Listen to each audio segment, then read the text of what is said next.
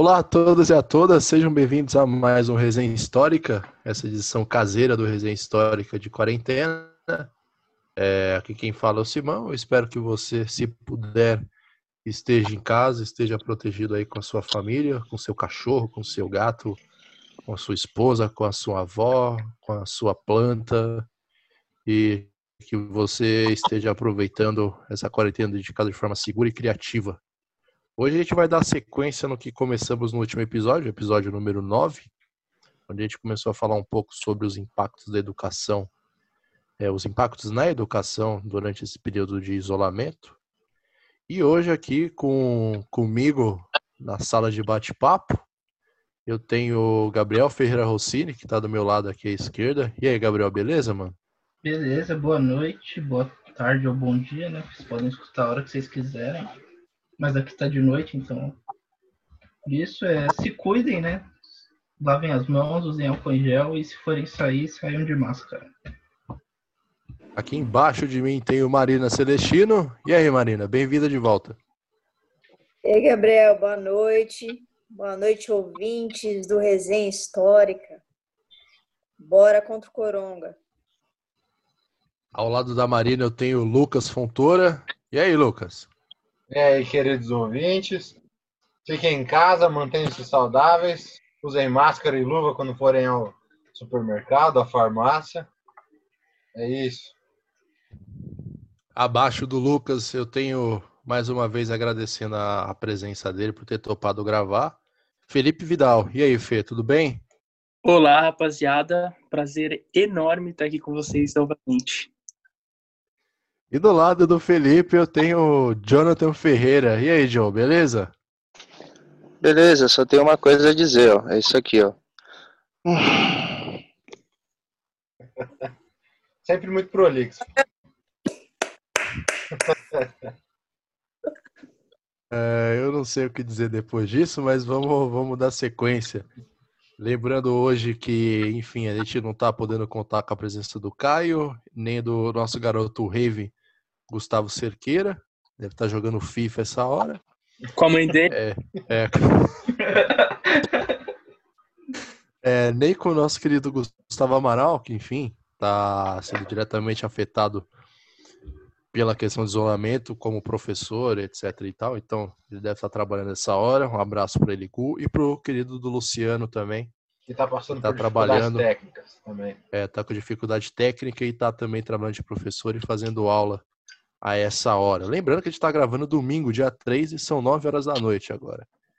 Então, para a gente começar a, a nossa conversa, vamos fazer uma recapitulação do último episódio onde a gente fechou ali falando um pouco sobre um pouco como está ineficiente o Estado, tanto pela, pela questão de, de política pública, quanto pela questão do exemplo. Quando eu falo Estado, para quem está minimamente acompanhando o noticiário, seja cinco minutos por dia, seja o dia inteiro ali, é, vale recapitular que a gente provavelmente vai estar tá falando só sobre o governo federal e o péssimo exemplo que, que o, enfim, o infelizmente presidente da República tem dado para todas as pessoas e como esse exemplo ele tem se mostrado mortal já em algumas, em algumas capitais do nosso país.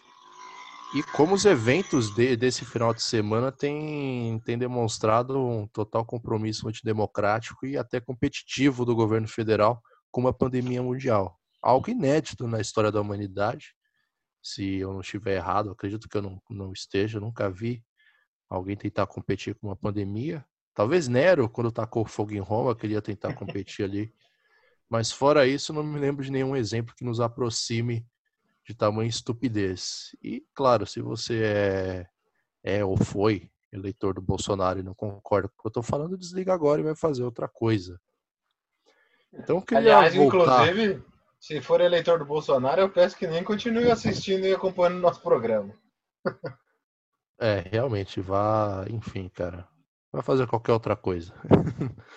Mas eu queria começar agora fazendo uma provocação, principalmente para você, Felipe, é, sobre como essa questão do exemplo que tem vindo do governo, tanto do, do governo estadual, governo municipal, principalmente o governo federal, tem, tem chegado até a educação? Que tipo de, de influência você tem visto é, em relação a isso? Se dá para perceber alguma coisa, se não dá? E, enfim, se isso te dificulta na hora de você desenvolver uma aula é, online agora, modalidade nova, ou, ou não? Obrigado de novo e palavra é sua agora. Olá novamente. Então, cara, é... eu acho que para criar aulas assim tá sendo, como a gente falou no último episódio, mas só recapitulando agora, tá sendo difícil, né? Uma carga muito grande. A gente às vezes fica o dia inteiro fazendo aula, mas dentro dessas férias que a gente teve aí, essas férias forçadas aí no mês de abril, é, a gente teve que assistir alguns vídeos, né? De capacitação de aulas online para saber a melhor forma de chegar ao aluno, essas coisas, sabe? E, mas assim, o que eu acho de pior o que está acontecendo através das falas do Bolsonaro e que acaba influindo um pouco nos diretores, no meu caso, né, que dou aula em duas escolas particulares, é esse papo de crise econômica, sabe? Em detrimento do, do perigo do vírus, né? O perigo de morte. E, por exemplo, ontem eu, eu trabalhei na escola, fui tive que ir para minha escola, a gente foi fazer replanejamento. já estou fazendo em uma durante toda a semana, mas comecei na, na outra no sábado e o papo da, da diretora foi bem claro. Que como empresário é difícil a situação, como se não fosse para quem mora na periferia, está passando fome, esperando esse auxílio, e também uma espécie de pressão, né, em relação aos professores. Durante o discurso dela, basicamente ela falava que talvez ela tivesse que conversar com alguns professores para redução de salário, essas coisas, né? A gente está tentando se informar em relação a isso, porque a gente está trabalhando mais, então é bem injusto a gente ter esse, esse essa diminuição. A gente vai ver mais para frente, né? Porque assim eles estão perdidos também tem algumas diretrizes aí que o, o não sei se foi a, o estado ou a prefeitura, não sei, mas que para para os anos do sexto para adiante, né, até o terceiro ano, o como fala, vai ser, eu acho que proibido ou uma diminuição em relação as videoaulas, sabe? Eu acho que vai ter que ser pelo Zoom ou por algum aplicativo que as escolas escolher, escolherem, né? Mas que basicamente a gente vai ter que fazer é, é, lives com os live com, com os alunos, né? É, é uma deliberação do Conselho Estadual de Educação. É, tá, tem nove páginas e tal, e um dos pontos aqui, ó, primeiro que está em destaque, são medidas temporárias e emergenciais de prevenção de contágio pela Covid-19, bem como sobre recomendações no setor privado estadual. E aí ela começa a enumerar todo, todo, todo um planejamento, readequação, como vai ser as aulas. Então, por exemplo, no artigo 2, tem a primeira, o primeiro tópico, que seria adotar providências que minimizem nas, as perdas de alunos com a suspensão de atividades nos prédios escolares assegurar que os objetivos educacionais de ensino e aprendizagem previstos nos planos de cada escola para cada uma das séries sejam alcançados até o final do ano letivo e por aí vai. É, esse documento está disponível online, qualquer pessoa pode acessar. Então, relembrando aqui, é a deliberação que foi feita pelo Conselho Estadual de Educação. Né? Então, para você que não é de São Paulo, é, o, é um dos prédios, um dos órgãos que controla a educação aqui dentro do nosso estado. Aqui. Então, eu tô olhando aqui é o replanejamento, né? Tô vendo aqui os tópicos, dá até para ler para vocês rapidinho, mas basicamente é videoaula, cronograma, interação ao vivo, principalmente o pessoal do ensino fundamental 2 até o ensino médio, lição de casa, que vai ter que ser gravado vídeo também, essas paradas, trabalho, pesquisa para compor nota, né? É, até contrato, cara. Assinar um contrato em relação para pro, pro uso da minha voz e da minha imagem, sabe? Tá uma loucura, resumindo tudo. Mas é basicamente isso. A teoria de ensino daqui e, os, e, a, e o Seduc. Sim, Acho sim. que É, Pode falar, desculpa. não, é, é- enfim, era algo que a gente já tinha começado a conversar no primeiro episódio, né? Como, como que toda essa situação pegou todo mundo de, de calça curta, praticamente. Como as coisas estão estão sendo feitas meio que, que atropeladas, né? Então tá tendo que se readequar a uma realidade totalmente inédita, seja na, no sentido da educação, como no- na convivência de sociedade em si, onde todo mundo tem que tem que estar em casa o máximo possível de tempo e onde você tem que resolver e criar ferramentas novas para para literalmente não perder o ano, né? Então acho Exato. que é- essa é todas essas essas readequações que as escolas particulares têm adotado agora e outras escolas do estado têm adotado também, acho que é a partir dessa deliberação, né? Porque até então, dias, você não sabia o que ia fazer é, em relação a contrato dos professores, como que ia negociar esse uso da imagem, né? Porque é uma, pro- é uma propriedade sua, né? Você tá ali se expondo, colocando na internet para outras pessoas. Né? É o que você assinou no seu contrato quando você for começar a dar aula em determinada escola. Você não tá lá concordando em, em fornecer a sua imagem livremente para videoaulas é, via Skype, via Zoom, via Google, etc, etc. Fala, Lucas. O que eu tinha conversado com o Caio muito nos últimos dias, né, inclusive antes da, da gravação, era justamente que estava tendo essa discussão, né? Ele estava passando por essas discussões, porque em algumas escolas ele ia utilizar o Zoom ou Skype, enfim, o Google Class, para dar aula, né? E até aí meio que estava tudo bem, porque seria basicamente como se a aula que ele dá normalmente ele estivesse dando ela via internet, né? Mas, por exemplo, numa outra escola que ele também dá aula, ele tinha comentado que aí eles estavam gravando as aulas mesmo, mandando para a escola, para a escola disponibilizar para os alunos. E aí entraria justamente aí numa parte legal do uso de imagem, da concessão de direitos e tudo mais. E nessa outra escola que ele estava gravando, ele, ele teve essa negociação, ele e os outros professores, então eles estão recebendo um, um acréscimo aí, um pequeno acréscimo sobre essa produção de conteúdo, né? que aí trata-se de uma nova produção de conteúdo e não daquilo que ele já previamente havia acordado, né, que seriam das aulas de maneira normal.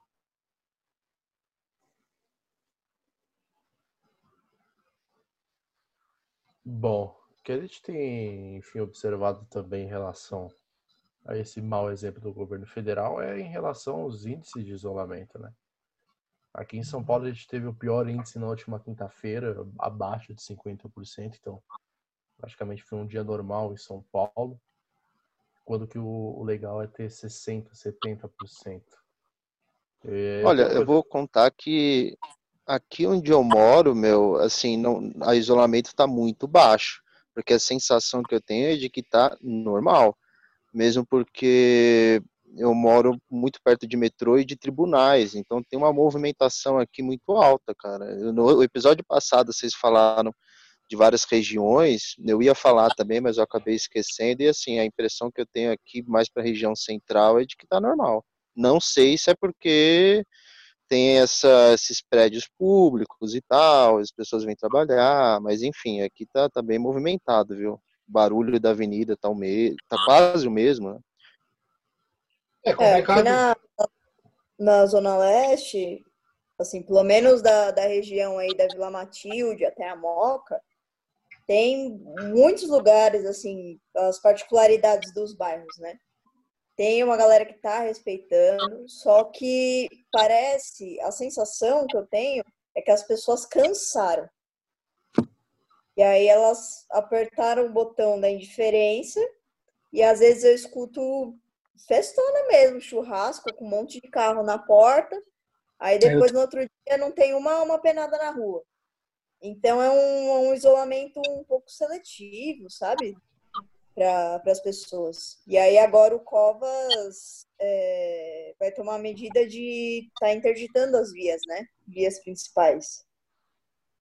É que, poxa, A Radial Leste, por exemplo, vai fechar, né? Sim, é, ele vai fechar algumas, algumas vias principais em cada região de São Paulo, né? Aqui na Norte ele está fechando, acho que a... Caramba, eu esqueci agora. É, é enfim, o... É? Qual? Cortou. eu nem sei, eu nem sei se eu sei falar esse nome. É Zakinash. Isso, Zakinak. Bem lembrado, Zakinak, fica ali na região de Sambódromo. É, enfim, eu sinceramente não sei se bloquear a avenida é uma solução eficiente, sabe? Porque a impressão que dá é que o discurso, isso que a Marina falou, que as pessoas cansaram, né? Por um lado, as pessoas estão cansadas já de ficar em casa um mês em casa e, enfim, esperar um resultado é, mais mais concreto, mais palatável, assim, do que, que, que vai acontecer. Então, enfim, as pessoas estão esperando o que vai acontecer que nunca vem, o que já está acontecendo, ou não percebe ainda. E, a, e aquela questão que o Felipe falou do, do discurso econômico, né? Foi algo também que a gente começou a, a falar um pouco sobre no episódio anterior. Acho que como a gente tem a necessidade real das pessoas de trabalhar, por exemplo, aqui em São Paulo, uma grande maioria das pessoas aqui elas precisam trabalhar, elas precisam tirar o dinheiro, precisam tirar o sustento, e aí elas acabam caindo num, numa sinuca que elas têm que escolher, né? E às vezes elas estão saudáveis ou não conhecem ninguém que, que acabou sofrendo dessa enfermidade nova aí e acha que não pode acontecer com ela, ou sabe que vai acontecer com ela, mas mesmo assim escolhe correr um risco porque, cara, ela tem conta para pagar, etc, etc. Também no noticiário, pelo menos local aqui, aqui de SP, isso, entendeu? Pessoas é, ficando de madrugada na fila da caixa, né? Que essa semana teve pagamento do auxílio, então a pessoa, pessoa fica de madrugada na, na fila da caixa para ser o primeiro, para ver se já caiu o dinheiro, se não tem direito a receber esse dinheiro. É, o aplicativo que, não funciona. É, aplicativo não funciona, informações cruzadas, etc, etc. Uma série de outras questões também burocráticas. E que, enfim, no final das contas, a pessoa precisa daqueles 600 reais para pagar uma conta de água, pagar a conta de luz e o que sobrar compra uma coisa ou outra no mercado, sabe? O que também não é ideal você provocar esse tipo de fila, porque você fala para ficar no isolamento, mas as pessoas precisam do dinheiro e você tem uma série de problemas no pagamento desse, desse auxílio emergencial que provoca fila, né? Então você tem a falta de informação, aplicativo que não funciona, uma hora você liga na caixa, fala que você não tem direito, mas você vai olhar no aplicativo fala que está em análise ainda. É, enfim, cara, aquilo que a gente já, vinha falado e vou falar de novo, né? As coisas estão sendo feitas de uma forma muito muito atropelada. Né? Tá mas eu acho que sem considerar muita coisa ainda. Mas eu acho que, por exemplo, com relação ao que você falou da, das vias, né? É, eu não acho que vá resolver 100% o problema, mas eu acho que é mais uma medida na tentativa de conscientizar as pessoas da, da obrigatoriedade do isolamento porque, infelizmente, a gente tem a sensação, acho que a gente até chegou a comentar na última gravação, né, que parece que o brasileiro só entende quando, quando bate no bolso, né? Com alguma medida meio que punitiva nesse sentido. Então, o uso da máscara passou a ser obrigatório, né? E ainda assim você vê uma série de, de pessoas saindo sem máscara. Né? Bom, o próprio governo, né, a, a última declaração aí que eu acompanhei do, de todo o governo aí eleito, né, desse, desse, governo que a gente vive, a única pessoa de máscara era o Paulo Guedes, né? Que inclusive a gente tem a sensação de que ele é o próximo a pular do barco, né? Mas é realmente complicado, porque o pessoal ainda não está respeitando, na sua grande maioria, o isolamento. A gente sabe da obrigatoriedade de algumas pessoas de continuar trabalhando, serviços que são né, mínimos. Então, Olha- assim, profissionais de saúde, profissionais da, da, da polícia, etc. Esses setores que realmente não podem parar. Que vão ter ali seu funcionamento reduzido, em escalas e tudo mais. Mas está sendo bem difícil. Olha, isso, isso que o Lucas falou, sabe o que eu lembrei? Porque eu estava vendo ontem, eu gosto muito de ver os vídeos da BBC News Brasil, né? Não sei se vocês também gostam e tal, mas eu vejo, assim, entendeu? Eu acho da hora. Eles lançaram um vídeo aí recentemente com, com aquela alemã, greco, a- gre, teuto-grega ou greco-alemã, a Elisa Krieses, que ela foi falar do relaxamento que está tendo na Alemanha, que a Merkel ela começou a afrouxar. E tem uma parte ali que ela falou que é, é que o, o povo alemão tende a confiar bastante no governo. Então essa falta de conscientização geral, eu acho que também vem em parte da falta de confiança no governo, que já é uma coisa crônica para a gente e é, é, tu- tudo isso que está acontecendo, é, essa falta de, de, de centralização, de união ali no governo, fica numa- no, no momento atual, nessa atual conjuntura, o pessoal ainda está remanejando time, cargos. Então a população, eu, eu acredito nisso, acaba perdendo a confiança e não, assim fica fica naquela situação de cada um por si mesmo, né? É, mas eu acho que é, Então- é muito por aí mesmo, porque eu inclusive vi uma live recente do, do Haddad, aí ele, ele citou como, como exemplo justamente a Alemanha e a Argentina, que são países bem distintos. Né? A Argentina aqui, nossa vizinha, e a Alemanha né, como centro da Europa lá. Cara, as políticas que foram adotadas, elas são muito conscientes. Então, assim, a Angela Merkel, que é tida como uma candidata de direita lá, ela sentou com todo mundo, reuniu, entendeu? Tem, por exemplo, o mérito de ela ser uma pesquisadora. Então, as áreas da saúde têm sido assim, tipo, extremamente incentivadas. As pessoas de fato respeitam o governo. Eu- vocês Mesmo têm- sendo contra o governo, isso que eu acho mesmo interessante, sendo né? contra o governo, né? E assim, tipo, eu vejo, você sabe, eu tenho uma série de amigos e família lá, e pelo que eles relatam é assim, tipo, o funcionamento lá é, é severo, então é assim, todo mundo respeita a distância entre si, sai de máscara, sai só realmente quando é necessário. Agora que está rolando a flexibilização, vai ser bem aos poucos. Então é tudo muito feito de maneira muito consciente. E a Argentina que teve uma medida assim, tipo, extraordinária, né? Fantástica. O candidato da, da Kirchner, né, o Fernando Fernandes, eu acho, eu sempre troco o nome dele. Ele sentou com toda a direita, ele sentou com todos os grupos políticos.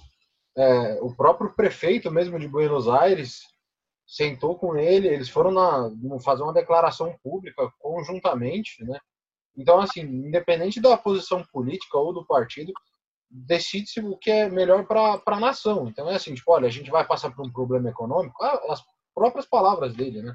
Ele falou assim, olha, a economia da Argentina, ela vai mal já faz anos, ela já está doente faz anos. O que eu não posso deixar é que a população fique doente. Porque se eu não tiver população, eu não tenho nem economia. E eu acho que o índice de aprovação dele nesse período de quarentena é quase 80%, né? Por causa Sim. dessa medida. É, E- você, e você vê os, os, os candidatos, os prefeitos, enfim, os prefeitos, governadores, presidentes, que têm tomado medidas muito cautelosas nesse período de crise, e eles têm tido uma aprovação de, de, toda, de toda a população, porque é uma questão de saúde. Exato. E eu tava, você falou essa essa parada de o brasileiro só entende quando dói no bolso. E eu tava vendo bem no começo, pelo, pelo menos aqui das do, da, da quarentena, quando lá na Itália eles já estavam virando a curva, né? Tava na crista da curva. Uhum. Tava morrendo, sei lá, 6, 7 mil pessoas por dia. É, Eu tava vendo, eu acho que até foi, era uma live, tava vendo uma live com, inclusive acho que com o Haddad, um menino que fala, que falou, ele mora, ele é, ele mora em Milão, brasileiro, e ele falou que a polícia, a polícia tava aplicando multas no pessoal que tava na rua sem, sem motivo nenhum, de 80 euros, uma coisa assim, não lembro muito a informação, Uhum. e essa era o que tava, era o que tava, era a, a, a medida paliativa que eles conseguiram adotar e que estava surtindo, surtindo mais efeito, entendeu? Mas é o que aconteceu em muitos lugares. Assim, eu tenho um, um colega É, também que está fazendo mestrado em Portugal, e com ele foi a mesma coisa. Ele comentou, ele falou, olha, em Portugal o isolamento foi obrigatório, o exército está na rua, e para ir, por exemplo, da minha casa até o mercado, ele entra num, num site do governo, ele coloca assim, tipo, olha, eu moro em tal lugar, estou indo ao mercado mais próximo, que é tal e tal opção, e aí ele, ele imprime esse, esse é, ele imprime um papelzinho e sai com esse papelzinho no bolso. Se ele for abordado na rua sem esse papelzinho, ele vai preso por estar descumprindo o isolamento. E, e, é, e tem uma, é, tem uma parada que é, pode até sair, você tira esse, esse papel aí que você falou, mas assim, só no seu distrito. Então, se você tem que ir no mercado, em algum lugar, é no, é no tipo no bairro, né? E Exatamente. só ali, cara, bem rígido. E, Isso que o Felipe falou das, das medidas, né, do, da quarentena, eu acho que nós é, entramos em quarentena num período muito legal, assim, tipo, numa hora bacana, sabe, para cortar o mal pela raiz e ser prevenido de fato. Só que São Paulo, por exemplo, que inclusive é o epicentro da doença, nós não tivemos políticas, por mais que o Dória enche a boca para criticar a imprudência do Bolsonaro, o Dória também não teve o punho forte ali, o punho de ferro, para decretar uma política de fato, né, transparente e vamos pôr bem entre aspas justa, né? Porque justiça é um negócio que não rola aqui, né? Então a gente deixa entre aspas Uhum. é, para fazer de fato dar certo. Não é só você pegar e falar assim, ó, fique em casa aí, galera. As contas vão continuar chegando, a conta de água vai aumentar, de luz também. E fica aí, tá? Você que não tem acesso à internet também, fica aí que vai estar rolando, você vai aprender por osmose.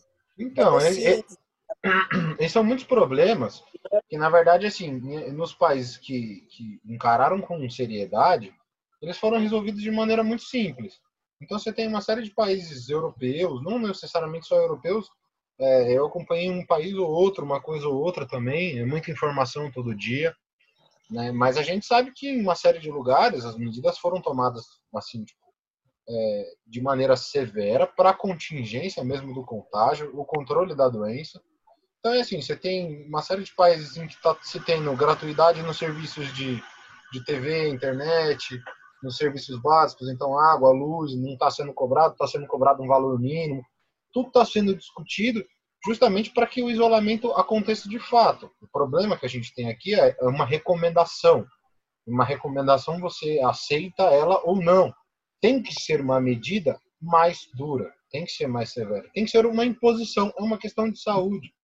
Não, não, Não, e- é- tem uma extensão territorial praticamente de continente, né? Sim, com certeza. Não, a gente tem mesmo. inúmeras realidades e uma discrepante desigualdade social. Demais. E Porque cara, é, a negligência toda, assim, ter só 100 mil casos é quase um milagre. É, eu acho, a Marina falou desse negócio de, de, de ser um país continental. Eu acho que epicentro já, o jogo já está mudando, né? Já não está mais sendo São Paulo, está indo para as regiões mais pobres, não? Porque o que me chama a atenção, é, eu, eu como estudo fotografia, como historiador lá no mestrado, eu via, não sei aonde, que eu estava passando aqui pela sala da minha casa, minha mãe estava assistindo TV, o Sebastião Salgado, ele fez uma campanha Uh, que vários famosos aceitaram, não sei lá o que, para o governo ter mudar as medidas e a postura com as comunidades indígenas, né? Porque ali a chance de dizimar aquilo ali é muito alta. E é uma coisa que o Sebastião Salgado falou que isso tem a reportagem, na verdade, não foi o que o Sebastião Salgado falou. Isso fez um paralelo com a vinda dos europeus para cá né, como que a população, principalmente a mexicana, foi quase dizimada, as populações nativas, não sei lá o que, não sei lá o que. Eu acho que epicentro, a gente que está aqui em São Paulo, não sei, eu não sou nenhum especialista, a tendência é mudar, se já não está mudando, e vai para Nordeste, Norte, regiões assim que são bem pobres, viu? Não, na verdade Já tá já, caótico, já né? chegou. Já, tá- já tá caótico, né? A região norte já tá caótica. Aí, esse final de semana saiu mais uma vez que o prefeito, se eu não me engano, de Manaus chorou ali clamando ajuda, cara, porque não dá. E a gente vê, a gente viu as pessoas tomarem medidas assim, completamente loucas. De acreditar numa fake news que tava enterrando um caixão vazio e abrir o caixão para conferir se era um parente dele que tava ali, entendeu, mano? E você tem que fazer enterro, tem que fazer enterro coletivo, ou você não, não pode enterrar mais com o parente da pessoa ali, entendeu? As famílias não podem viver mais, mais o luto. E no meio disso tudo tem pessoas que acabam falecendo por outras enfermidades, por outras coisas que são pegas no, no meio disso tudo. Então é uma situação muito difícil. Lá, lá já está caótico. Né? O problema aqui Essa- em São Paulo, é, em relação a essas medidas, que sinceramente eu acho que deveriam ser mais, mais firmes para se evitar que aconteça o que está acontecendo na região norte, é que esse pico aqui em São Paulo não está chegando ainda. Está conseguindo empurrar ele mais para frente. Então, para se evitar que isso aconteça, o isolamento ele tem que ser efetivo realmente. Não pode ser mais uma recomendação, como o Lucas falou. A gente ficar com uma taxa que nem na semana passada de 49% das pessoas só em casa aqui na capital, cara, é, enfim, é você cutucar o vespeiro, sabe? É porque a gente E- entra num e- problema muito grande, que é assim. Você tem ali uma boa parte da população no isolamento, tá? Aí a curva começa a diminuir. Aí começa a diminuir a curva, flexibiliza o, flexibiliza o isolamento. Aí todo mundo sai na rua, aumenta pra caralho a curva. E aí você não resolve porque a gente vai ficar cada vez mais estendendo o isolamento sem, sem sanar um problema, porque ele, ele não, não tem uma cura ainda, entendeu? E esse problema que o Jonathan coloca aí, tipo, de a doença tá indo para outros lugares, e o foco, entra naquele problema que a gente já comentou também da, da subnotificação. O que está acontecendo muito é subnotificação. Então, assim, você vai olhar o diário oficial, o número de mortes, é, mortes naturais, de mortes de problema respiratório, aumentou em todos os lugares exponencialmente em comparação ao mesmo período do ano passado. Eu assisti, acho que ontem, ou ontem não, ontem eu estava sem internet, acho que na sexta-feira ou hoje, o Greg News, e ele falava justamente desse, desse problema. Você vai olhar, os números, assim, tipo, dobraram, triplicaram em alguns lugares, de doenças que, assim, tipo, pô, tá todo mundo agora morrendo, do, morrendo de infarto. Bem, é uma situação realmente caótica que a gente está vivendo, mas você vai falar para mim que não, não tem, tem, tem uma, uma justificativa muito clara para o aumento desse índice, que é o coronavírus, entendeu? É, cara, e o que dá para perceber, voltando um pouco onde eu tinha falado da perca de, de credibilidade ou confiança nos governos, no Estado de forma geral, que quem continua pagando a conta é a população, cara. Né? A gente não vê é, medidas realmente de. Não, não medidas mais, mais triviais, tipo, ah, reduzir pela metade o salário de vereador, deputado, etc e tal. Mas de isentar a população de pagar alguns tributos, entendeu, cara? Tipo, isso que a gente tava falando, 600 reais é para pagar uma conta de água e luz. Por que que você não isenta essa população mais carente Uhum. de pagar água e luz Sim. durante esse período, sabe? Ou, ou de isentar de pagar telefone, entendeu? Porque você consegue já nisso abraçar uma parte da população que não vai precisar sair de casa, porque ah, nesse período que ele tipo, vai ter que ficar em casa isolado, ou deveria ficar isolado, você não vai ter que se preocupar com isso, entendeu? Você vai ter que dar uma segurada nisso. Sim, aí prova- né, provavelmente já entra no meu momento rage da semana, né? Porque a, a gente viu, os capitalistas vivem defendendo aí o livre mercado e tudo mais, a competição. E se você for olhar na maioria dos estados, das cidades, etc., você tem uma única empresa de fornecimento de luz, de água. Então é extremamente fácil você chegar, por exemplo, na Sabesp aqui, entendeu? Enquanto governador do estado de São Paulo, mandar reduzir a cobrança ou suspender a cobrança, uma vez que é uma empresa que fatura milhões assim, tipo, todos os meses e que, que não, não tem, não vai passar por um prejuízo de tamanho a, a quebrar a empresa, sabe? Você tem um Não patrimônio vai quebrar. ali, é, realmente. você tem um patrimônio ali infindável. E aí tem uma outra Mano. questão até que eu queria colocar para vocês, né, para ver, não sei como é que vocês têm acompanhado isso, é justamente assim, a gente sempre comenta da, da galera que está trabalhando aí na rua e tudo mais, como por exemplo Rappi, iFood, Uber, o pessoal que tem aí né, a sua renda única exclusivamente dependendo de prestação de serviços. Né? A Uber, pelo que eu vi, está meio que assim, mandando mensagem direto para os passageiros, do tipo, olha, nesse período de isolamento aí, vamos fazer uma contribuição com as corridas que você já fez, com os motoristas que já viajaram com você e tal, para você dar um, uma grana a mais para ajudar todo mundo aí nesse período. A, a RAP e a iFood, agora parece que a iFood fez aí um fundo emergencial, que é bem absurdo, porque eles fizeram um fundo no valor acho que de um milhão aí para os entregadores, e aí agora estão fazendo uma, uma puta campanha bonitinha, do tipo, olha, apoiamos aí os nossos entregadores, o pessoal que trabalha com a gente, sendo que quando eles fizeram essa ação, no dia seguinte eles entraram com uma liminar aí para não, não fazer, fizeram um fundo aí de 150, de acho que 50 milhões só para auxílio aos restaurantes e não para os trabalhadores. E aí a gente está vendo uma série de, de empresas aí surfando na, na crista da onda com campanhas bonitinhas do tipo, estamos contribuindo com a galera e tudo mais. E na verdade você vê aí grandes empresários aí como Roberto Justus, o dono do Madeiro falando, é, vai morrer uma galera, mas e daí, né? Assim, tipo, bem na na onda do discurso do, do presidente.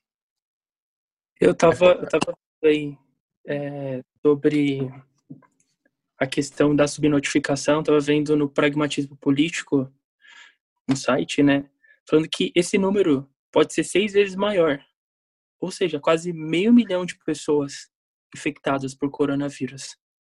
E outra coisa também questão do dono do Madeira, a, questão de, de cobrar essas contas de luz, essas empresas estatais que são poderosíssimas. Eu estava vendo uma pesquisa, eu não lembro num site num site da Forbes, onde a Forbes pega os, os caras que mais ganham grana, o lucro líquido das empresas, essas paradas, que assim, se a se essa quarentena durasse quatro, três anos, o dono da Avan, por exemplo, ele teria uma perda de, tipo, no máximo 10% do que ele tem hoje, sabe?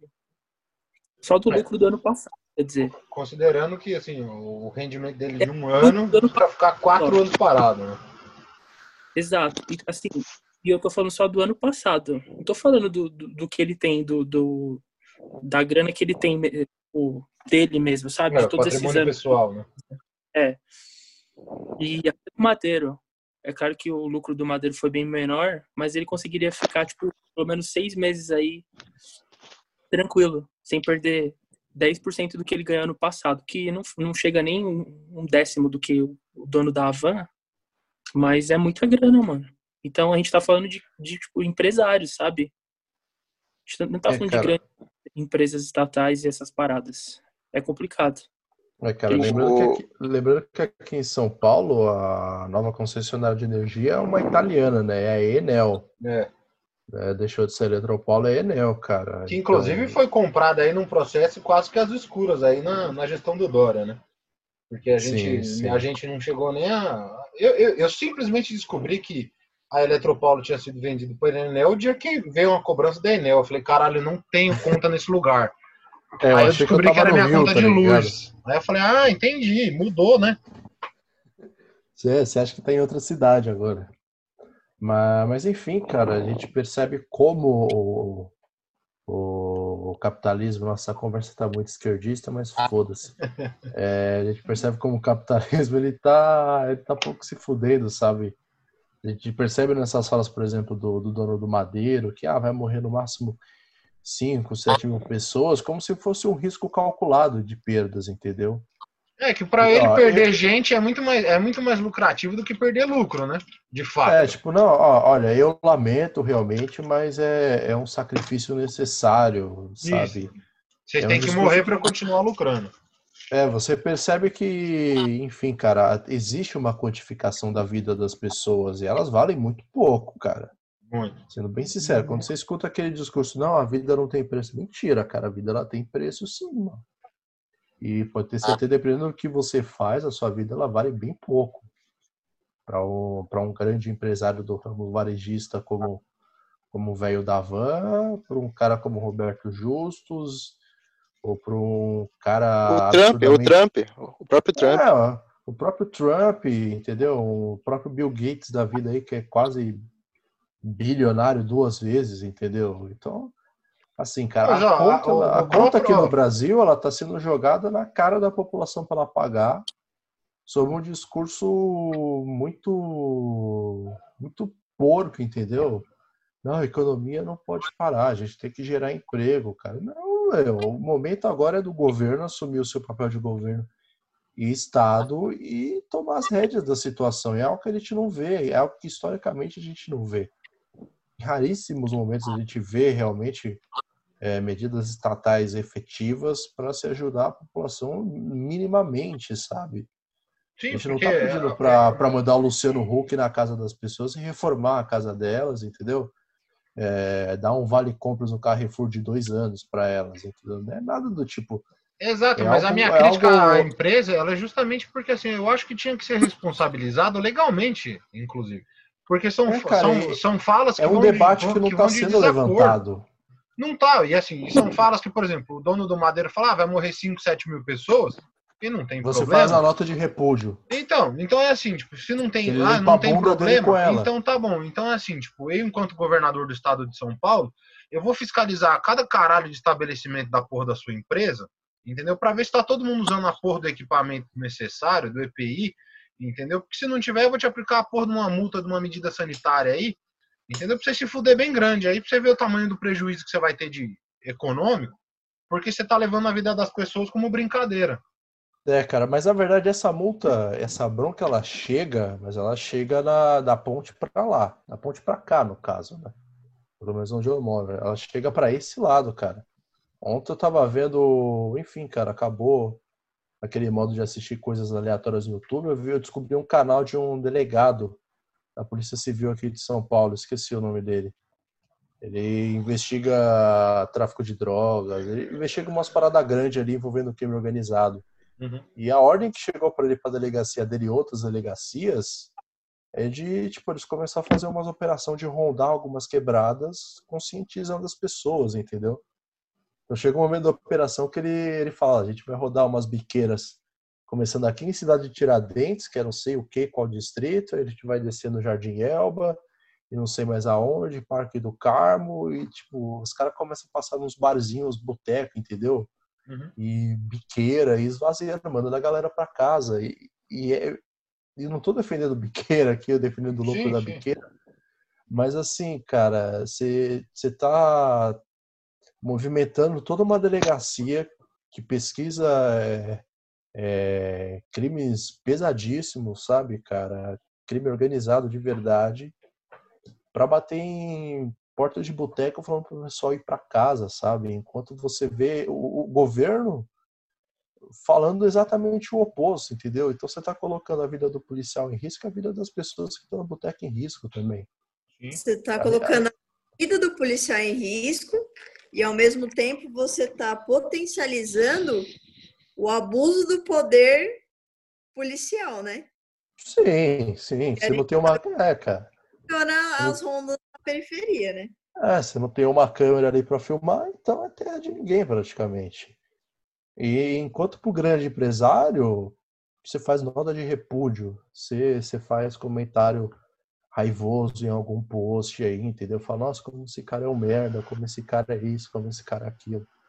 Mas assim, é o tipo de debate que não é levado, pelo menos para grande mídia, cara. Você vê só, tipo, ah, você tem que ficar em casa, tem que fazer isso, isso e aquilo, mostra filas quilométricas em volta da Caixa Econômica, mas você não joga realmente a, a bola para onde ela tem que ser jogada, sabe? Você, você começa a fazer nota de repúdio atrás de nota de repúdio, então você não aponta Sim, o dedo para alguns outros culpados, cara, que é isso que a gente vem, falar, vem falando aqui até agora, pelo menos. É, e tem algumas coisas que são interessantes, por exemplo, eu vi esses dias, eu estava assistindo o jornal com meu pai, e aí um desses comerciais aí de campanha, de todo mundo fazendo campanha bonita aí pra, com, em relação à crise, que não, não, não desmerecendo, é, é importante, é, é claro, mas eu gostaria de ver ações mais significativas, contribuições realmente grandes, né?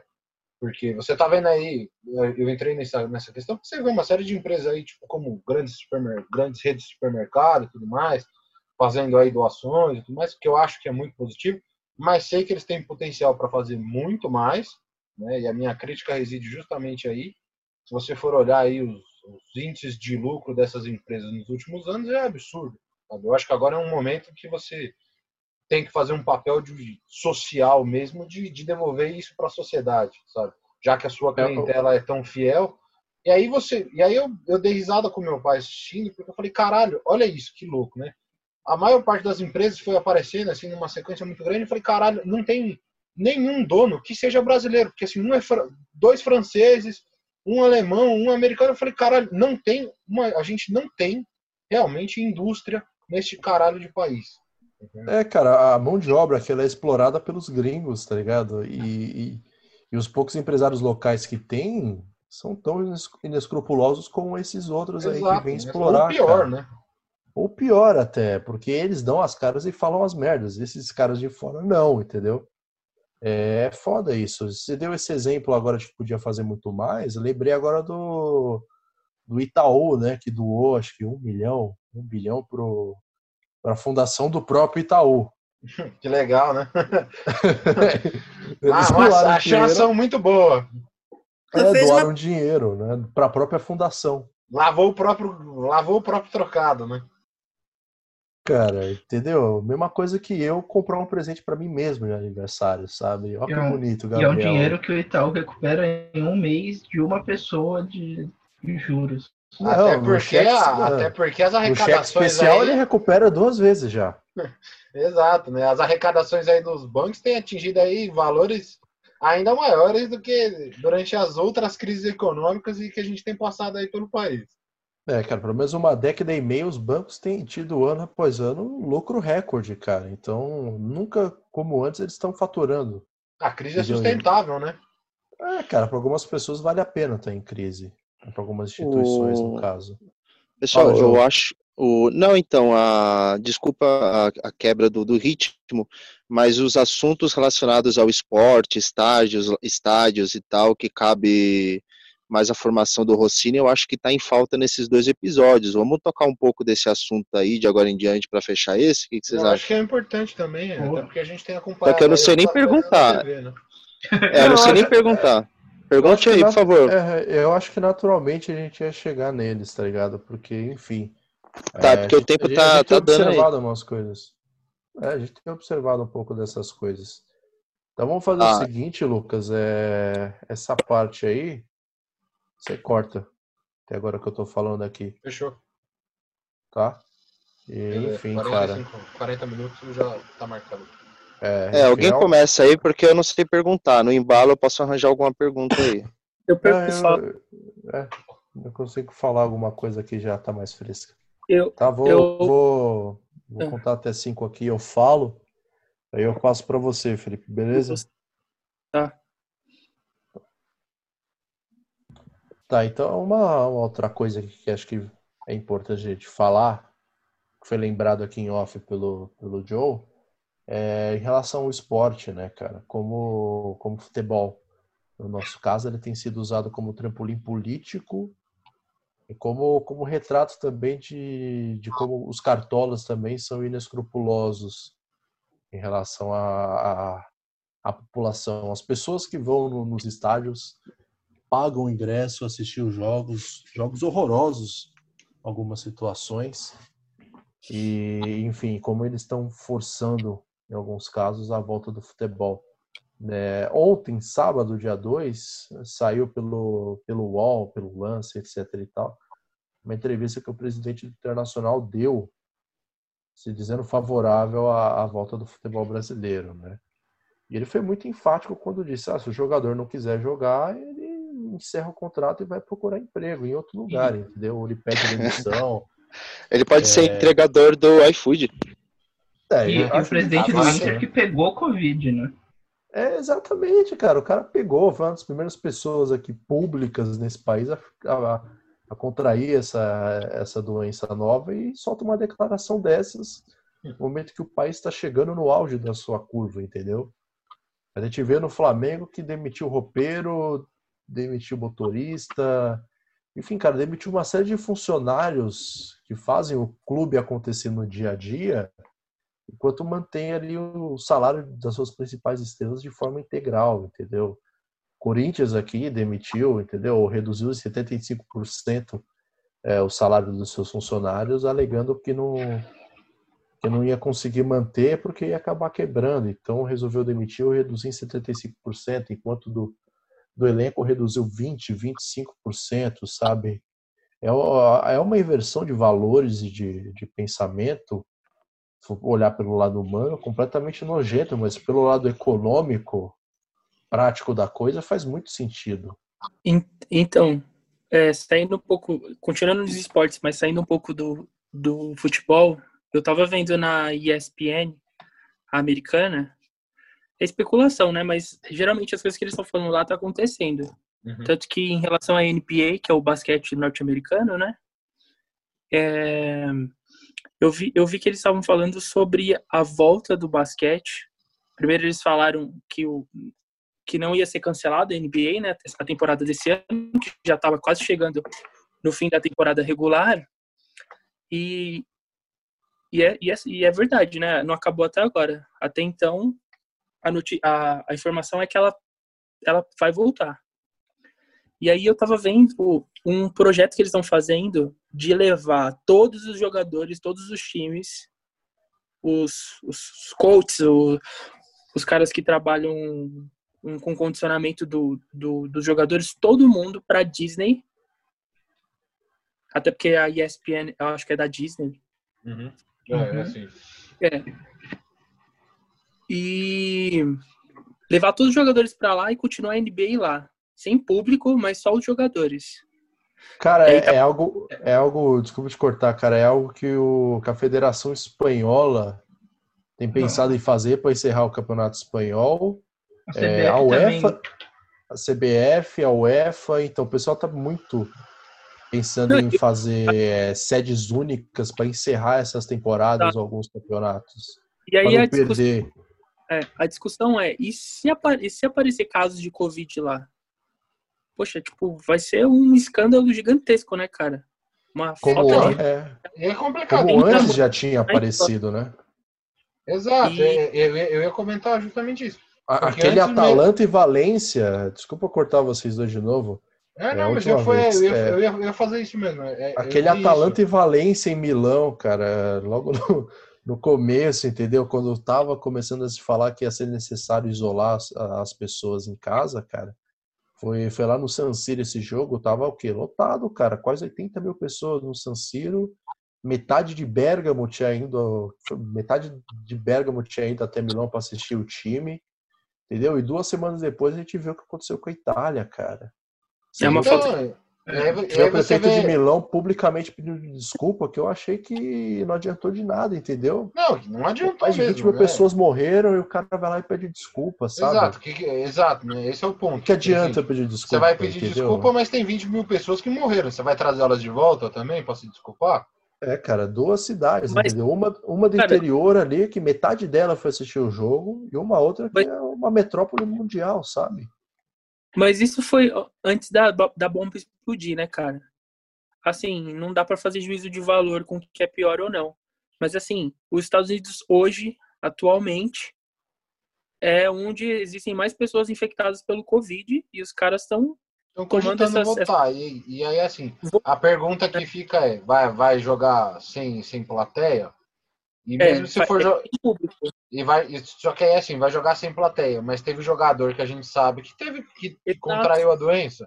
E aí ele vai, Foi ele do... vai espalhar pro é. resto do, dos jogadores, é isso? Foi o pivô do Utah Jazz, né? Se eu não me engano, o Gover. Gover, é, é, eu vi alguns é. casos. Ele fez piada com aquilo e uma Foi. semana depois acabou dando positivo também. Mas assim, cara, uma outra questão é, é isso daí que o Felipe falou antes. Se um, se, se um jogador ali fica doente, aquele espalha publicamente, que provavelmente aconteceria, e como é que você fica perante a sociedade, sabe? Porque aquele cara ele vai ter acesso a, ao teste, vai ter acesso a um isolamento adequado, vai poder se tratar, entendeu? É, e as pessoas, sabe? Acho que as pessoas vão se sentir meio jogadas para escanteio. Porque, pô, o cara, eles podem jogar ali o basquete, o futebol deles, a Champions, sob a desculpa de que não, não pode encerrar por aqui essas temporadas, porque dá, vai dar prejuízo para o clube e as pessoas também precisam de entretenimento. Mas se dá um BO desse gigantesco, cara, como é que você faz, entendeu? Você vai preterir as pessoas aos jogadores para que Então, todos mas- eles façam testes regularmente, enquanto as pessoas não conseguem fazer teste e vivem um, uma Cara, e incerteza é, e, um é medo, inclusive, sabe? é inclusive, economicamente, é absurdo, porque assim, tá, vai retomar, aí a gente tá vendo aí a discussão de talvez retomar os campeonatos estaduais aí, então, ah, vamos retomar o Paulista, tá bom, não vai ter plateia, não vai ter público. Beleza, você vai colocar todos os jogadores lá, aí se tem alguém infectado ali no meio da comissão técnica, dos jogadores, entendeu? Tipo, você vai propagar a doença, todo mundo ali vai, vai, vai contrair. E aí, assim, economicamente, inclusive, é, é- é errado, porque assim, você vai deixar de arrecadar com, com ingresso. Os jogadores morrendo, você vai fazer o quê? Você vai contratar um elenco inteiro novo? Sabe? É, é É, muito mano. absurdo. E fora a falta de exemplo que você dá. E aí você coloca um monte de jogadores, aí, um monte de profissionais numa posição do tipo, eu saio para ir trabalhar ou eu vou ser mandado embora? Ou, ou- Ô, deixa eu só falar. É, Fala, fala, fala, fala. Eu, eu pe- pesquisei aqui para ver se eu não tinha falado merda em relação a, a ESPN ser da Disney. E ela é da Disney, assim como a Fox Sim. e outras 22 emissoras, só Sim, ali nos Estados Unidos. Aqui no Brasil, inclusive, eles tiveram que vender, acho que um dos canais, quando eles fizeram aquela compra da Fox, justamente por conflito de, de ser uma multinacional, eh, tá É, monopolizando o mercado, mercado, né? É, acho que foi com a, com a TNT aqui. Não, foi com a Fox. Na Fox a Sports, Fox? porque eles já tinham a tá. ESPN, já tinham, acho que HBO, mas é uma porrada de outros canais aí. Ah, tá, Eles tiveram tá. que vender, a, acho que a Fox Sports, alguma coisa assim. Eles não Pode conseguiram crer. comprar. É. Que até então a Fox ia ser da, da Disney também. Eu acho que eles não conseguiram comprar. Não conseguiram, é que eles não, podiam, eles não puderam só ficar com todos, os- com todos os canais e aqui todas que não as coisas pode da Fox. ter. É. É, Igual Ah, então, o, impedi- o impeditivo que seria, eles, eles solucionaram vendendo tipo, esses canais, entendeu? É aquela coisa lá, tipo, você não pode fazer cartel, nem Isso. monopolizar o mercado, enfim, são regras de etiqueta. É. É, tá, eu É, tava olhando, Que aproveitei. na e fui aqui verdade a no- gente olha e fala assim, né? Não tem monopólio, caralho, né? Você vai olhar a É. Coca-Cola, ela tem 17 marcas de refrigerante comprados aí no planeta inteiro, então que monopólio que você não tem, entendeu? É, Ambev aqui, entendeu? Tem muita Cortou concorrência. tudo de novo. Cortou tudo de novo. Começa aí, Marina. É. Cortou tudo de novo. É que não pode ter monopólio entre eles. Sim. Concorrência na burguesia é grande. Você tem que ter pelo É. menos duas opções. Dois. É. Mais do que duas, aí também você já tá querendo muito. É, eu, eu tava olhando aqui no, no site do trivela.com.br relacionados a esporte, tá? principalmente futebol europeu. É, tem a declaração aqui do Frank Lampard. É, enfim, cara, é um dos maiores jogadores da história do Chelsea. E ele questionando se testar os jogadores e retomar o futebol é, é justamente essa decisão mais ética, cara. Então, enquanto os funcionários da saúde, eles sim precisam estar fazendo um teste constantemente para saber se eles contraíram e se eles têm que se isolar em casa para não passar para mais gente ou se pode continuar trabalhando. E eu, e Eu vou até vou até ver se eu acho um trecho aqui para falar para vocês. Ó, achei aqui, ó. Provavelmente teremos no mínimo 70, 80 funcionários em Cobham, que é o centro de treinamento do Chelsea, se formos recomeçar os treinamentos e teremos que testar regularmente. Quando olharmos para o resto do mundo, não sei qual o número de testes que existe para funcionários de saúde do NHS e de todas as pessoas que têm feito um incrível trabalho nesses últimos dois meses, argumentou. Então é exatamente isso que a gente está olhando, a gente tem falado em relação à NBA, à Liga dos Campeões, a questão econômica de retomar o paulista ou brasileiro ou não, e dos grandes empresários. Porque algumas essas pessoas socialmente estão mais bem vistas, elas vão ter acesso ao teste. Elas não vão ser Então, preteridas aí é em relação coisa, a- né? Você ao roupeiro tira, ou né? motorista, sabe? Você, está inclusive- tirando realmente da boca dessas pessoas É. essa possibilidade de se tratar. Não, você tá tirando, você tá passando ah, os testes que seriam destinados à área da saúde, que podem aí contribuir para uma série de pessoas, para distribuir para uma coisa que não necessariamente precisa acontecer agora. Sabe? Fala, tudo Exatamente. bem, É, cara. é chato ter que parar o futebol, é chato parar o basquete, o cinema, o caralho. Mas e aí? Você vai continuar aí e vai morrer todo mundo, sabe? Porra, cara, é- espera, né? É, um- é, uma- é um tempo. A gente não vai ficar no isolamento para sempre. É é uma coisa até ilógica você pensar, cara, que a gente teria Olimpíada, Eurocopa, Liga dos Campeões esse ano. Não dá pra você imaginar a final da Liga dos Campeões ou, ou os playoffs da NBA sem público, sabe, cara? Não, e É um fora que ilógico. o público não tem clima. É, exato. Esse clima, cara. O legal mundo- desses esportes é porque realmente tem as pessoas ali. É, o espo- o esporte é isso. Se o esporte ele foi aplicado em algum momento e se manteve, não sei, né? Como pão e circo, é para a população. Se a população está isolada, não tem motivo para. Pra... É, é assim, não é se a população está isolada tem motivo. Na verdade, a gente tem que viver numa grande rede de E outra, respeito. né? Cara, e assim, ó, eu não sei a opinião de vocês, mas assim, eu acho que um dos últimos jogos aí que eu assisti tava já sem, sem, sem público. Cara, se você assistir um futebol sem público, fica uma coisa absurda, assim, fica muito bizarro. Só você fala, porra, não tem. Parece que não é um negócio mais vivo, assim, não é orgânico, sabe? É muito bizarro. E a gente teve aí momentos na história aí, de guerras e tudo mais, que a Olimpíada foi suspensa, que a Olimpíada foi remarcada, que não teve Olimpíada. Então, assim, é, é um momento histórico que a gente está vivendo, entendeu? Em que essas coisas têm que ser levadas em consideração. É um adiamento, não é uma, não é uma suspensão ad infinito, né? E só comentário à parte, faz 14 anos que o meu time não ganha nada. Então, pode parar. Não vai. Não, Não vai é fazer haver prejuízo, né? Exatamente. É, É, Pode, pode falar. Não, manda aí, manda aí.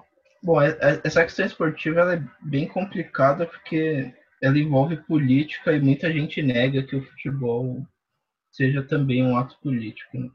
Deu para ver a, a manifestação do Caio Ribeiro essa semana contra o Caraca. Raí. E E são opostos, né, cara? Duas pessoas que.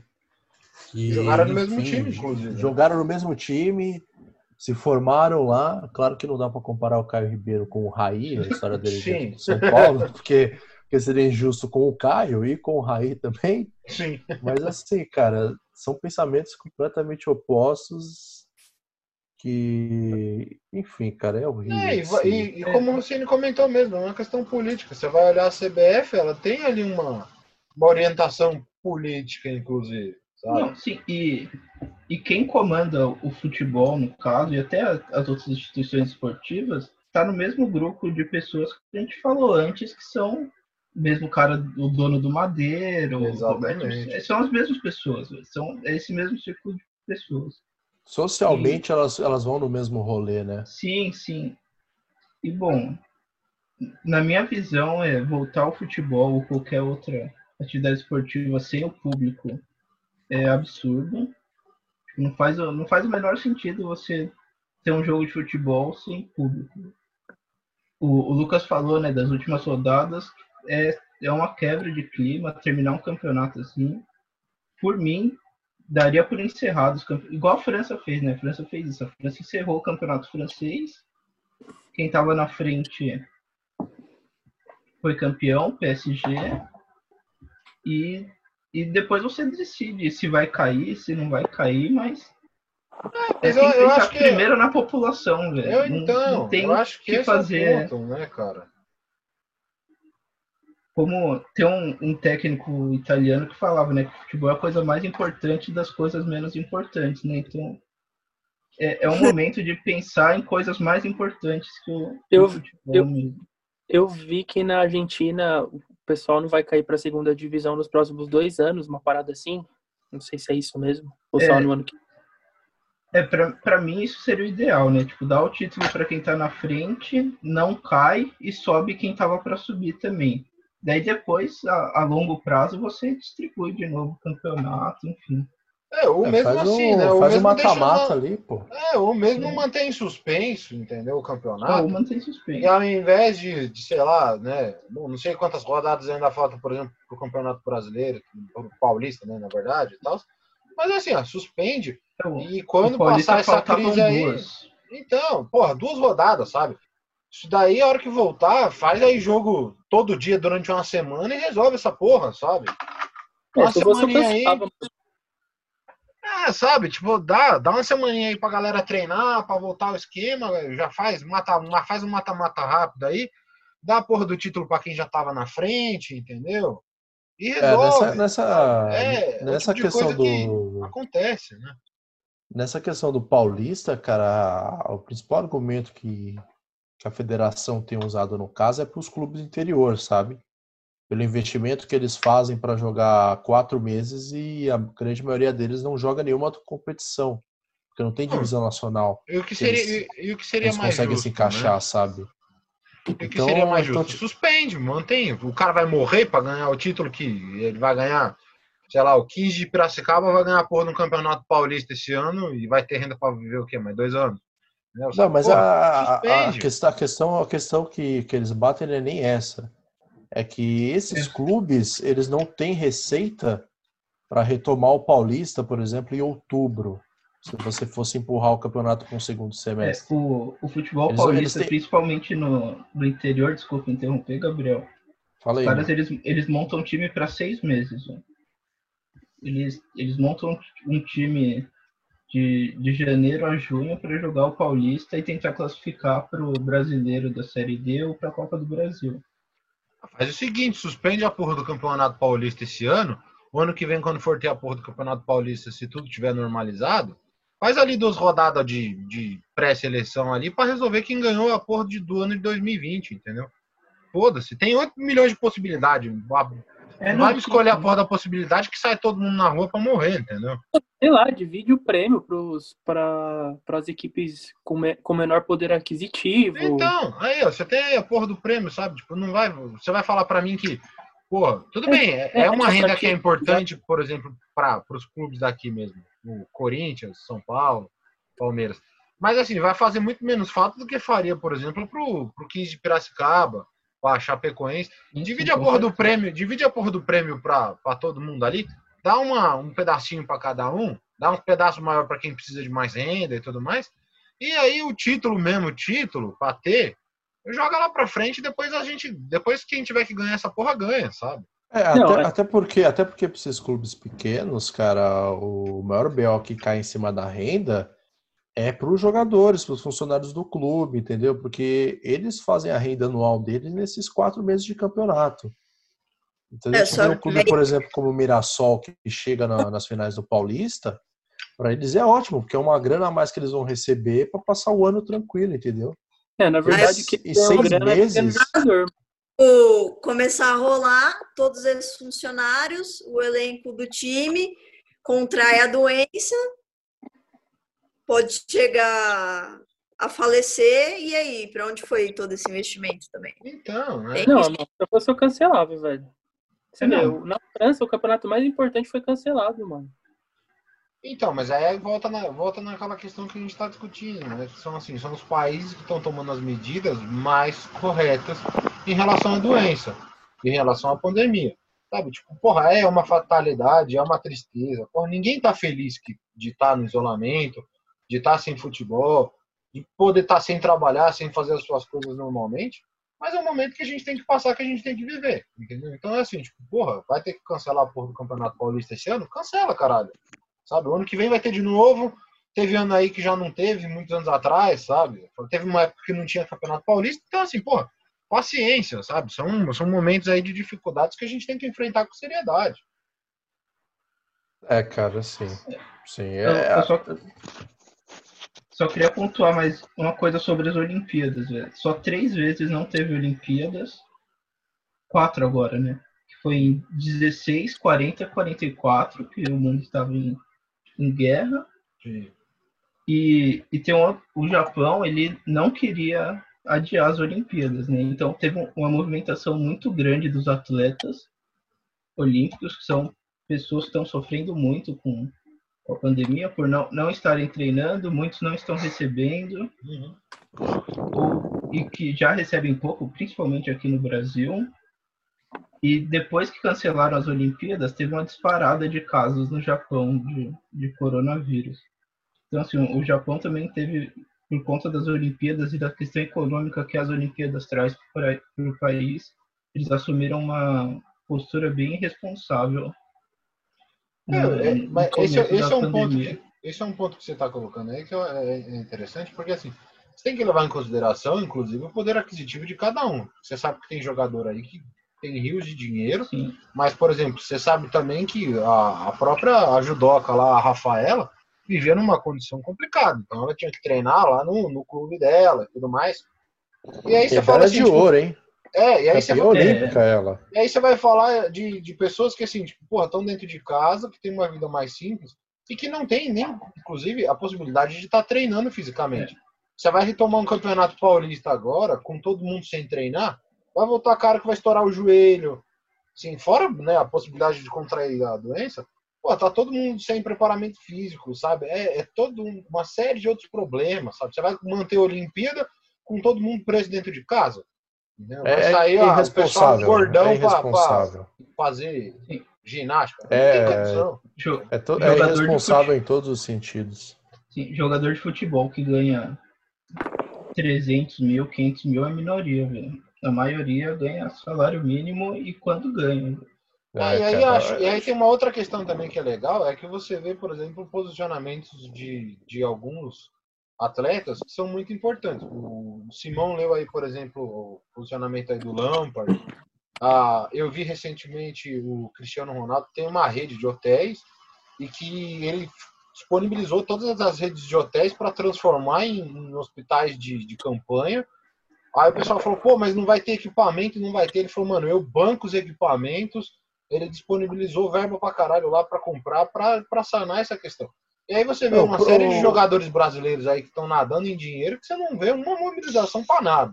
Sim. É, cara, isso. É, assim, os que eu me lembro agora de cabeça que se mobilizaram foi o Leandro Castan, do Vasco, que no, bem no começo, quando começou a, a paralisar, ele, ele falou que não ia jogar, que o Vasco não ia jogar. E assim, eu acho que esse daí é o que eu me lembro de cabeça agora. O resto. É, aqui, aqui, na, aqui na América do Sul teve o Tevez, né? O Tevez ele falou assim, cara, jogador de futebol deveria e poderia fazer muito mais, até porque a gente consegue sobreviver aí alguns anos, né? Os jogadores top Sim, sim. mundial, a gente consegue sobre- sobreviver alguns anos sem salário e bem, Não, sabe? muito, Eu né? consigo viver muito bem alguns anos sem salário pelo dinheiro que eu consegui jogando bola. Aí a gente entra agora para ir já encerrando o episódio, numa, numa última questão que é, enfim, cara, o que essas pessoas que estão no, no, no patamar social aquisitivo acima do nosso poderiam, deveriam fazer em situações extraordinárias como essa, onde em todos os aspectos da vida, da vida e sociedade que a gente olha, é, principalmente a nossa, que a gente tem notado como que a desigualdade social ela, ela cobra a sua conta na, naquele lado onde tem mais gente, mas socialmente, economicamente, acaba sendo o, o menor poder aquisitivo, digamos assim, onde tem menos acesso, onde se é negado a essas pessoas o acesso a alguns serviços básicos de, de saúde, educação, enfim, cara, o mínimo para você viver com, com dignidade, como uma pessoa deveria viver, sabe? Enfim, passa a bola para vocês agora aí.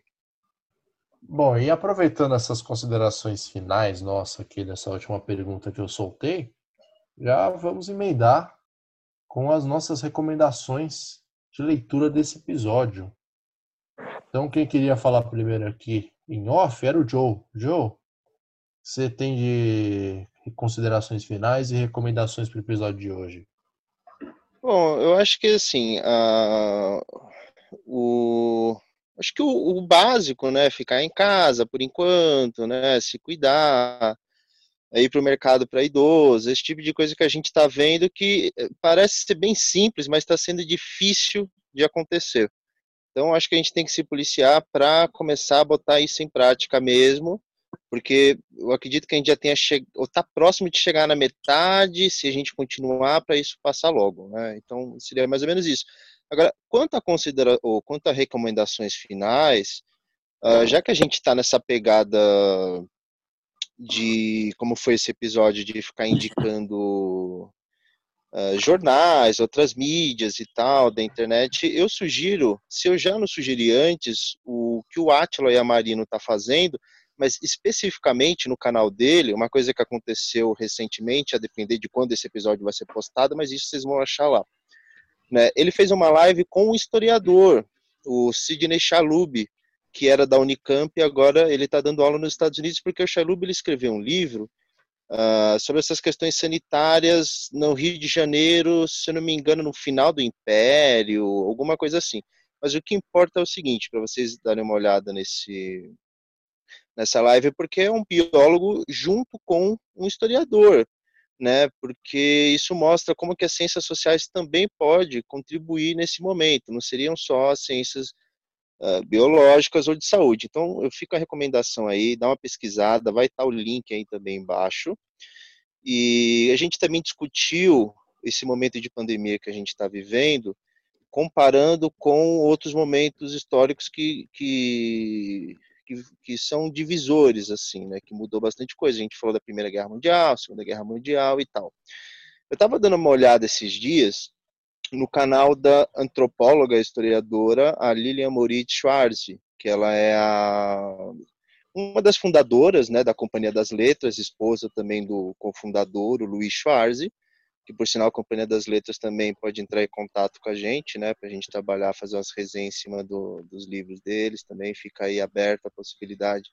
Mas a Lilian, ela você fez... você pede merchan, todo episódio.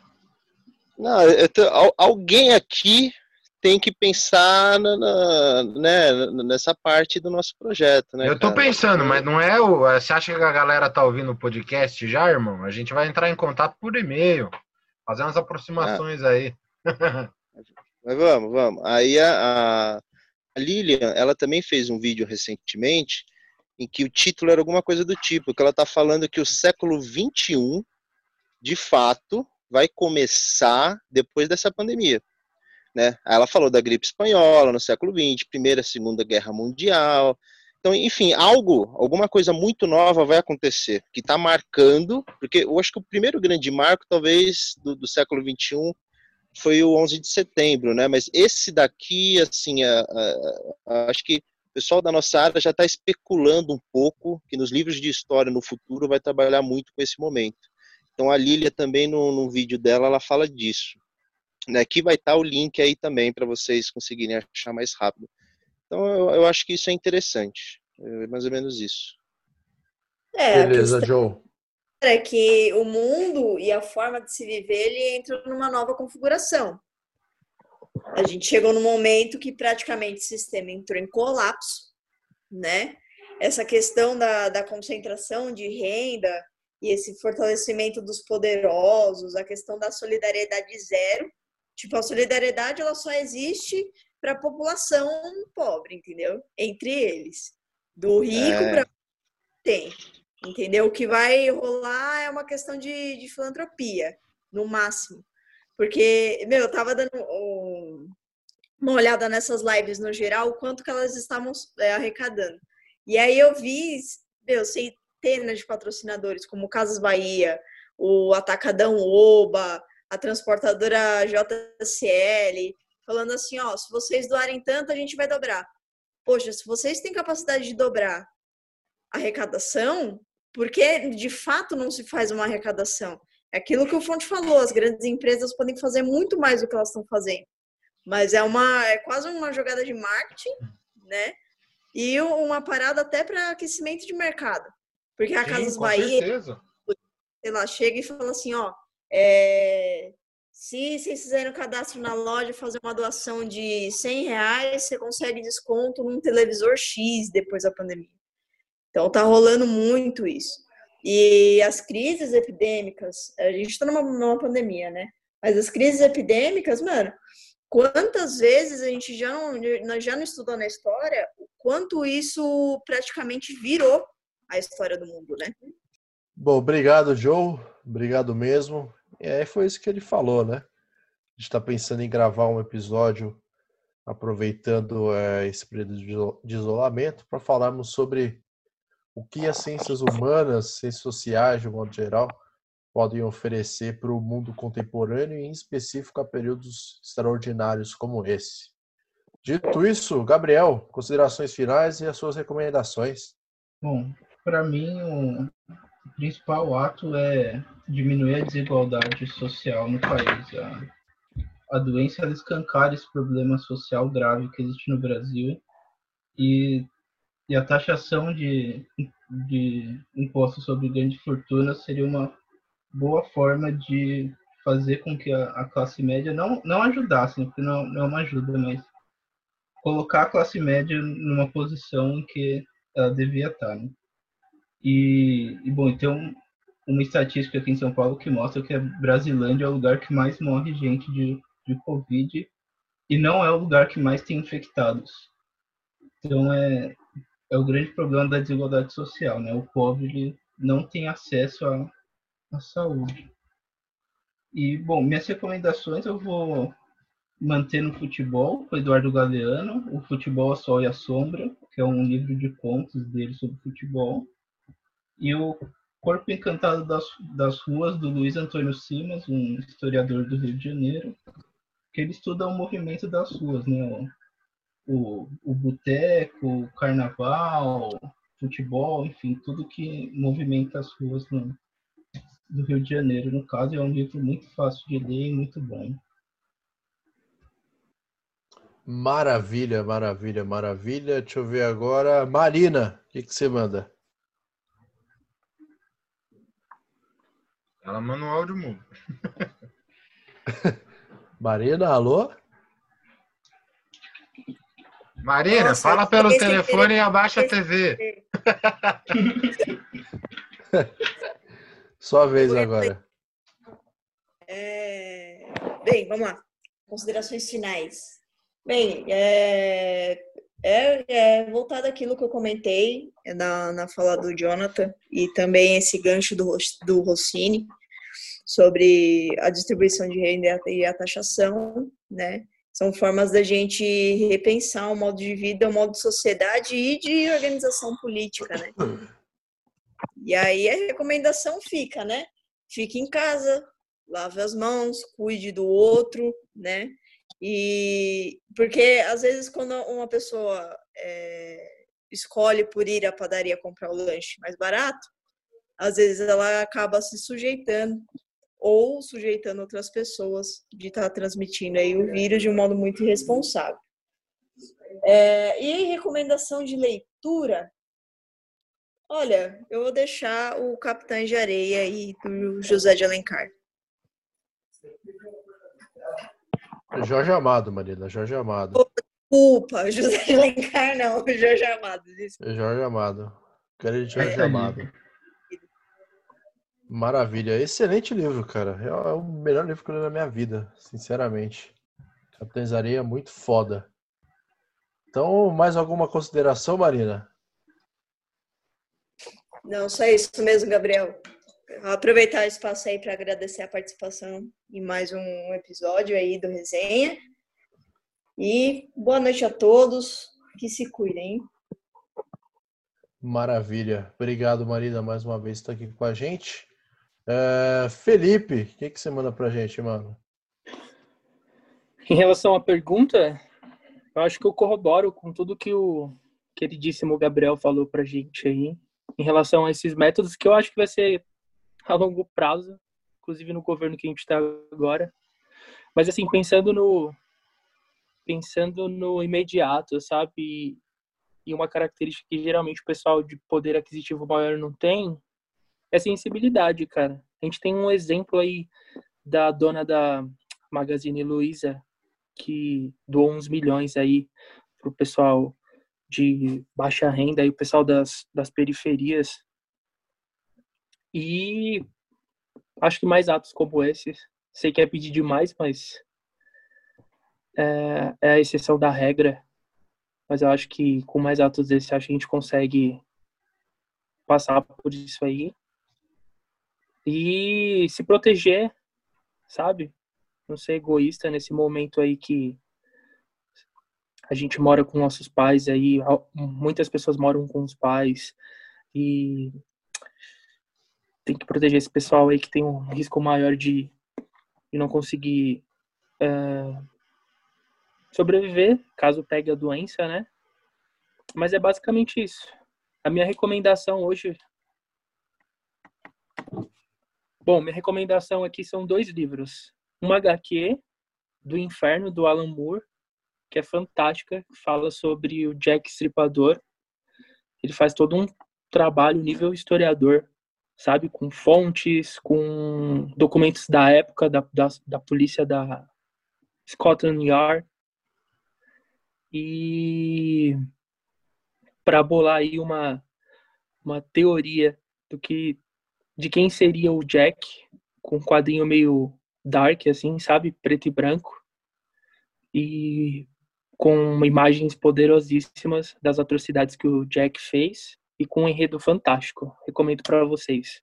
E um livro, o segundo livro, é do Marshall Berman, Um Século em Nova York, não sei se vocês conhecem, que é uma visão pós-modernista dos últimos 100 anos de Nova York através do cinema, da literatura, dos teatros. É bem interessante. E eu acho que é isso. Boa noite. Obrigado pela oportunidade de novo. Espero que vocês me chamem mais aí. E abraços. Adoro vocês. Obrigado, Felipe. Muito obrigado por ter topado participar com a gente desses dois episódios. É, a, enfim, a recíproca é verdadeira aqui da nossa parte também, tenho certeza. Agora o nosso momento rage. Lucas, o que, que você fala agora? Olha, eu, eu sempre tendo a endossar os colegas, né? E às vezes eu acabo me exaltando um pouco, é natural. Sou essa pessoa um pouco revoltada. Mas é justamente pensando nas possibilidades de a gente viver em um mundo um pouco mais justo, um pouco mais igualitário. Então, eu acho que essas ações né, que a gente aqui já ponderou, de algumas empresas, de algumas pessoas, eu gostaria de ver isso sendo amplificado aí. A Marina mesmo colocou a questão de porra, né? Tipo, a gente tem empresas aí que, tipo, ah, faz aí a sua contribuição, a gente dobra o valor. Então, assim, dobra o valor, quadriplica o valor, sabe? A gente vê aí uma série de empresas que lucram absurdamente sobre toda a nossa sociedade, que tem patrimônios aí ah, imensos, que poderiam fazer contribuições muito mais significativas nesse momento de crise. Eu gostaria de ver essas empresas se manifestando justamente para que eu tenha mais lugares onde comprar as coisas, porque ultimamente minha lista é só de lugares em que eu não frequento mais, né? como por exemplo Madeiro e lojas que têm tido aí atitudes muito desumanas aí em vários sentidos, né? não só com essa questão aí do, do coronavírus e esperar que as coisas melhorem, que as pessoas continuem se mantendo em segurança dentro de casa, na medida do que for possível, é claro. Gostaria de ver políticos tomando a frente aí também. É, alguns têm feito um papel aí muito louvável, como por exemplo o Flávio Dino lá no Maranhão, que achou um meio aí de driblar todo o sistema burocrático para comprar respiradores diretamente da China sabe? Eu acho que esse é um momento em que a gente tem que olhar para o poder político, para o poder empresarial e, e, e, ver mesmo quem tem atitudes humanas e apoiar essas pessoas e, e ser contrário àqueles que não, não tratam a vida com seriedade. Aí faria algumas pequenas indicações. É, eu tenho lido um pouco meu autor predileto aqui nesse momento de isolamento, que é o Goethe. Eu indicaria aí o Fausto, os dois volumes aí da editora 34 justamente porque fica aí uma série de críticas à humanidade aí quando ela pensa num sistema muito capitalista aí e esquece da, da vida humana. E recomendo aí algumas coisas interessantes que tenho assistido aí no Netflix, alguns documentários, alguns stand-ups, coisas aí para me manter entretido durante esse período da quarentena. E pedir aí que o pessoal continue nos acompanhando e se mantendo em segurança. Agradecer a participação aí do Felipe, da Marina e de todos os amigos que têm, que têm estado conosco aí durante as gravações e os ouvintes, claro que sempre nos acompanha. Maravilha, Lucas. É sempre muito bom contar com você aqui, desde sempre. É, enfim, agora vamos para as minhas. É, primeiro, acho que é uma pergunta muito injusta para se responder em considerações finais. É, tem muita coisa que a gente tem que falar, tem que aprofundar, mas acredito que o caminho necessário é, realmente trabalhar em cima dessa questão da desigualdade uhum. social, que é uma questão que vem afligindo esse país desde que ele se vem se tornando um país, né, desde seu, seu período de formação até o que a gente conhece como Brasil hoje. Acho que é um primeiro grande caminho a se, a se tomar. E o segundo, para mim, essencialmente, é a questão do racismo. É outro pilar que constitui a nossa sociedade, infelizmente mas que ele existe e está constantemente se mostrando para nós como como fator de quem vive ou quem morre, ou quem merece viver ou quem merece morrer. Então não vou me prolongar muito mais do que isso. Acho que isso isso daqui já dá para já dá para gente discutir em alguns episódios futuros, se Deus quiser. E vou aproveitar a onda de que a gente está em casa, deve estar tá isolado e precisa de vez em quando de alguma coisa para relaxar a mente, vou recomendar duas leituras aqui, dois romances, duas fantasias praticamente. Pra, a primeira delas para aqueles que provavelmente vão olhar com cara torta, que é o Hobbit do Tolkien, J.R.R. Tolkien, autor de O Senhor dos Anéis não se preocupe, você não vai ter que ficar três horas assistindo. É um livro bem tranquilinho de ler, é um excelente livro, uma leitura bem, bem agradável de se fazer, diferentemente de outras obras do Tolkien, que aí sim já são obras bem mais pesadas e um pouco disso acabou sendo refletido nos próprios filmes que foram feitos. Mas o Hobbit é uma, uma leitura muito gostosa de se fazer. Se você tiver no pique, você consegue matar ela aí no fim de semana sem brincadeira. Fica aí a recomendação, vale muito a pena para ajudar você a viajar para outro lugar aqui que não seja essa realidade atual. E a segunda delas, na verdade, a Marina me pegou aqui totalmente desprevenido que eu ia recomendar Capitães de Areia do Jorge Amado. E ela me deu um carrinho na canela aqui e acertou em cheio. ela era José de Alencar, é outro Capitão de Areia. Ah, é verdade, é o do José de Alencar. Né? Jorge Amado é outro, né? E é, isso, isso às vezes acontece, a gente lê as boa parte das mesmas coisas, a gente às vezes se atropela aí nas indicações. Verdade. Ainda bem que não se vê todo dia. Mas a segunda delas é do William Gibson, Neuromancer. E uma Puta, história bem. Uma história bem futurista, bem cyberpunk.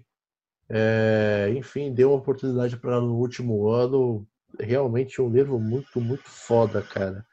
Pô, já Parece que você fez uma indicação cyberpunk, que a gente anda nessa pegada aí, inclusive a nossa arte, vou fazer só mais uma indicação, desculpa te cortar, mas eu vou indicar o Blade Runner. Faz aí foda. questões, levanta questionamentos aí acerca de valores morais aí muito interessantes. O filme é antigo, tá? Do Harrison Ford. O novo é bem meia boca. É, eu sim, queria indicar sim. outro. Queria indicar outro. Se você já leu O Hobbit, provavelmente você já leu. Leia O Nome do Vento. Patrick Rothfuss. É literatura fantástica também, só que é bem mais novo aí. E é, para mim, a maior literatura fantástica que tem. Bem legal.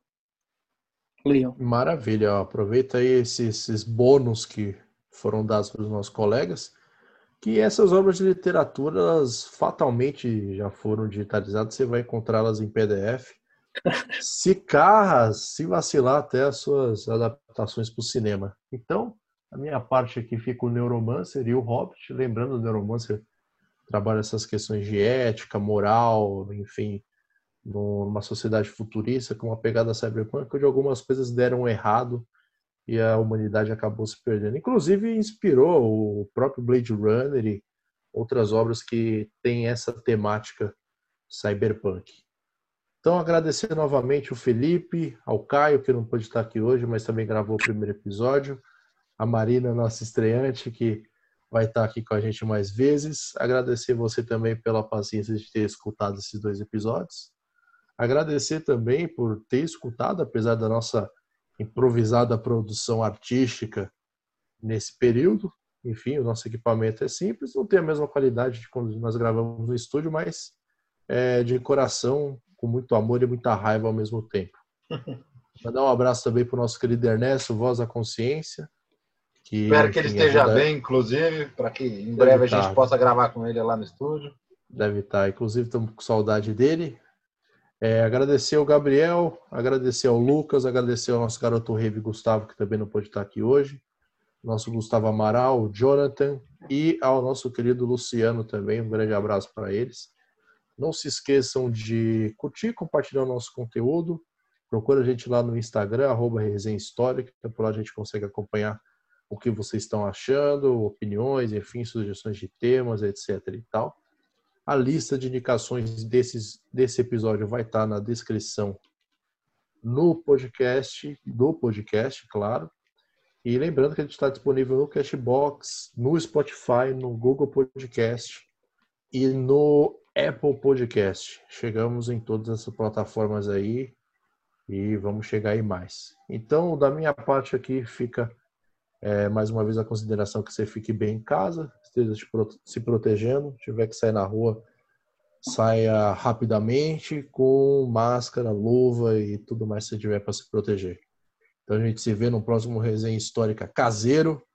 Forte abraço e tchau.